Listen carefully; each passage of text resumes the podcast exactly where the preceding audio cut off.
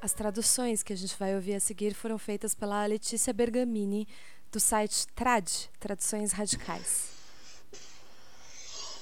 Poemas de Marian Moore. Talismã. Sob o mastro estilhaçado, distante do barco e desviado de sua rota, tropeça o pastor que passeia, encontra cravada na areia uma gaivota. De lápis lazuli, escaravelho marinho, de asas abertas, os pés de coral torcidos, o bico saudando em ruídos, mortos de eras incertas. Poesia. Eu também não gosto dela. Há coisas importantes para além de toda essa farsa. Ao ler, porém, com perfeito menosprezo por ela, afinal se descobre que ali existe um lugar para o genuíno. Mãos que agarram, olhos que dilatam, pelos que arrepiam se preciso.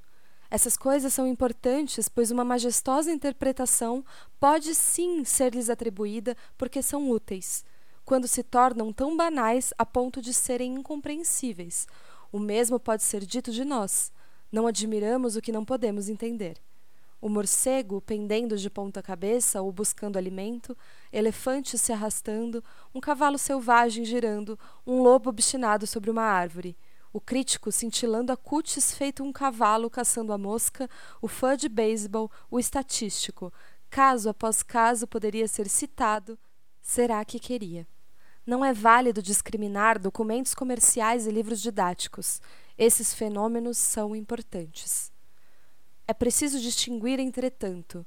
Quando bradado aos quatro cantos por meios poetas, o resultado não é poesia.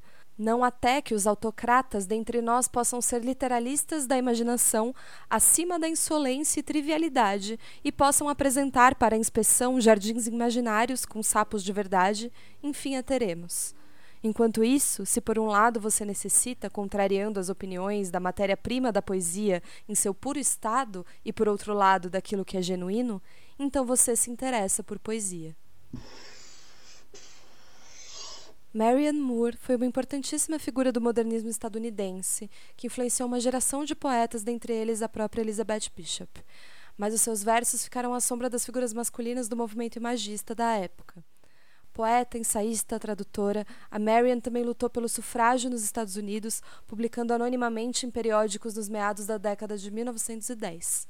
Ela ficou conhecida no Brasil graças ao João Cabral de Melo Neto e sua obra poética foi reunida no livro Poemas, de 1991, traduzido por José Antônio Arantes e publicado pela Companhia das Letras. A gente queria lembrar de novo e agradecer a parceria com o site Trad, Traduções Radicais. Essa tradução é da Letícia Bergamini e foi inspirada por uma oficina chamada Tradução de Poesia Imagista, da Casa Guilherme de Almeida, pelo professor Dirceu Vila, em fevereiro de 2020. Olá, Grifa fãs! Estamos em quarentena como uma maneira de manter a gente junta, mesmo de longe. Vamos tentar produzir aqui um conteúdo diferente do que vocês estão acostumados aqui no Grifa. A série Grifo Nosso vai reunir passagens de poemas, de poesias, de artigos, de livros, de literatura de uma maneira geral, que ajudem a gente a passar por esse momento de isolamento social com um pouco mais de beleza e um pouco mais de força também para a gente manter a nossa resistência e a nossa alegria nesses tempos difíceis. É, essa é a série Grifo Nosso e a gente espera que vocês gostem. Sigam a gente nas redes sociais, arroba Grifa Podcast, ouçam os episódios antigos e a gente segue juntas, mesmo de longe.